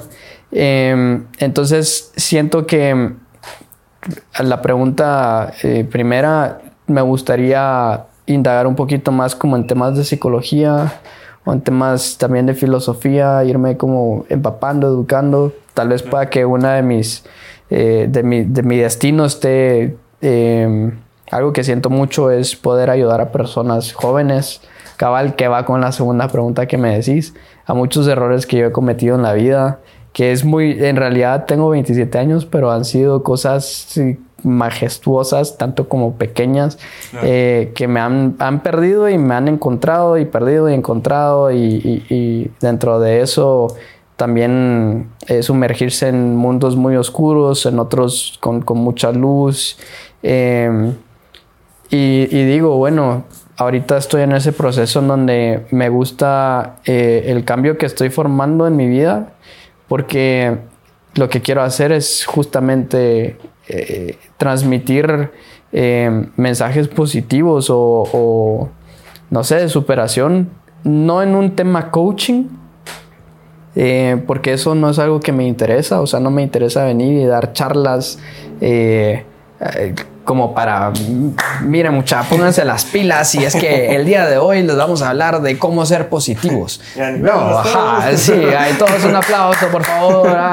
No, eso no es algo que, que me llegaría, o sea, creo que es más, más honesto venir y, y decir a una persona, Tal vez crear un podcast, como te mencionaba, eh, o tal vez otra. Se me ha ocurrido, sí, un proyecto que es. Eh, va un poquito involucrado con temas artísticos, pero tal vez es formar especie de frases, eh, ya sea de películas, de, de, series, frases propias, frases célebres y todo, pero muy dirigidas a, a, a cambios positivos, o sea, que realmente sean analíticas, pero poderlas transmitir de una manera diferente, ¿verdad? O sea, uno creo que em, actualmente con la tecnología ya a muchas personas tal vez no les interesa tener libros físicos. Em, o bueno, personas más jóvenes que serían el público al que me gustaría dirigirme. Em, pero ya, ya iré viendo yo en el camino cómo, cómo disfrutar de, eh, lo que quiero hacer para podérselo transmitir a esas personas. Y un consejo que daría, creo que eh, a mí me ha funcionado mucho poder darme la oportunidad de aceptar mis errores, eh, de pedir perdón, es algo muy importante. Eh, no importa la magnitud del, del, del, cuentazo que se haya dado, del golpe que uno le haya dado psicológica, mental, eh, física, eh, de, cualquier manera a una persona. Pero creo que es importante reconocer el error, pedir perdón, aun si a, a uno lo, lo, perdonan o no, pero tener un poquito la conciencia tranquila. Cuando me siento perdido, intento pensar en el momento, o sea, intento pensar en que, ok, solo ahorita no me voy a enfocar en, en martirizarme en lo que va a pasar mañana, por ejemplo. Eh, o si no pasa eso, o sea, hay personas que tienen mucha ansiedad, entonces solo decir, bueno, por, por un minuto no me voy a enfocar en lo que va a pasar en el próximo minuto. Entonces, pequeñas como acciones y también si tienen una ambición o una, una, una meta, a la crean de verdad en, en ustedes. Tal vez uno personalmente me, pasó que primero lo que hacía era buscar la aprobación de mis padres o, de alguien cercano. O sea, buscaba, pintaba y decía, ¿te gusta esta obra? Y si me decían, ah, creo que tiene esto y lo otro, yo ya la descartaba, ya ni siquiera era como, como interrumpir el proceso, sino automáticamente no creía en mí, ¿sabes? Ah, y, y, entonces creo que es algo muy importante, si tienen una idea, que la hagan sin, sin saber la consecuencia, o sea, pensando que va a ser positiva, claramente, pero me imagino que van a haber personas que quieran hacer, ahorita he visto muchas personas que quieran hacer muchos podcasts, muchos eh, videos de YouTube, como youtubers, eh, influencers y todo. Eh, piensen en en, en, ustedes hacia dónde quieren dirigirse, a qué camino quieren ir y no vean a los demás como fuente de inspiración, vean, viéndolo en un punto de vista positivo. Mm, a veces no funciona porque se nubla el juicio, que era lo que hablábamos dentro de los temas. Claro, claro. Mm. Y ahorita con esto que me dijiste de que te gustaría mucho dar consejos a bases de tus experiencias que has tenido, nos contarías, cabal, eh, un ejemplo de, de, las, de las que tenés a modo de, de tu primera creación, de tu primer, eh, por así decirlo, contenido de ello, como cabal, una, una experiencia que tuviste y cabal, un consejo que, que le querés dar a base de eso a la, a la persona, con, con, lo que nos mencionabas anteriormente, de que querés, pues a base de tu vida propia, de tus errores, a esa persona. Sí. Algo que hayas vivido y así. Yo creo que a veces, en mi, en mi caso particular, me dejé ir mucho por la aprobación de las personas. Entonces yo quería ser eh, la persona que impactara dentro del grupo, o sea, que resaltara dentro del círculo de personas que podían estar eh, en todo sentido, o sea, ya fuera por vestimenta, por peinado, por porque pintaba, porque estaba tatuado, porque tenía otros, eh, eh, otros talentos, diferentes cosas. Y me sumergí en un mundo eh, vacío, pues, o sea, de, mucho narcisismo, de mucha... me junté con muchas personas también egocéntricas, mucho orgullo, ¿sabes? Entonces, claro, me costó deconstruir toda esa parte, pues, desconocerme de ese, en ese sentido y conocer otra parte mía. Em, y creo que es algo de, las principales cosas que, me gustaría decir, que eh, actualmente cabal con esto de quererse dar a conocer, pues está bonito darse a conocer media vez uno se conozca. Porque si uno no se conoce, se puede perder en lo que los demás te, reconocen de ti. Entonces, en realidad uno empieza a generar muchos alter egos y con una persona o con un grupo de personas sos esto, con otro grupo sos, sos chistoso, con este grupo sos consciente. Entonces ya de pronto en algún momento se juntan tal vez tres personas y cada una de cada grupo y tenés que ser chistoso, consciente y qué sé yo, eh, eh, un, hipócrita o, un fanfarrón. Entonces, si, no te conoces bien o no, no identificas bien tus errores y tus cualidades, tus virtudes, definitivamente eh, no creo que, que, uno pueda transmitirse bien en la vida. Oh. no sé. Sí, tremendo. Bueno, la verdad que ahí hemos llegado a este podcast. La verdad que ha sido bastante tremendo, en mi opinión, muy profundo. He aprendido un montón de vos, Guido. Y la verdad que, que tremendo desearte lo mejor en todo lo que estés haciendo y todo lo que venga. Así que desearte lo mejor. Y bueno, espero que hayan disfrutado de este podcast. Y nos yo quiero, yo quiero agradecer a Valerio por el por haberme invitado. La verdad, muchas gracias. Ah, sí. A ver si se, se, hace otra. Sí, fijo. Eh, muchas gracias a los que están viendo. También vamos a dejar acá abajo las redes de Guido, pero igual nos las puedes mencionar. Sí, tengo un diario de anécdotas que se llama en Instagram f.diario de anécdotas. y eh, mi red eh, como persona individual eh, es solo Figue. mi nombre es, mi apellido es Figueroa, entonces es solo la parte de Figue. Ok. Vi que también tenías un LinkedIn, ¿va? Tengo, sí. ¿Eso te, gustaría que, te busquen? Pues en ese, eh, creo que aparezco como Guido Figueroa. Guido Figueroa. Y, ajá, eh, ahí realmente lo que hago es, como también yo me dediqué a eh, temas de arquitectura, pero en, naturaleza, en paisajismo. entonces yo hablo mucho de temas ecológicos en, esa plataforma y también pongo frases que me gustan. Perfecto, así que ya saben. Síganlo porque, o sea, ha sido un podcast súper bonito y, y, sé que ahí les va a seguir aportando muchísimo valor en el tema artístico. Y nada más, Guido. En serio que un gustazo tenerte acá. Igualmente. Y podcast finalizado. Bye. Chao. Chao.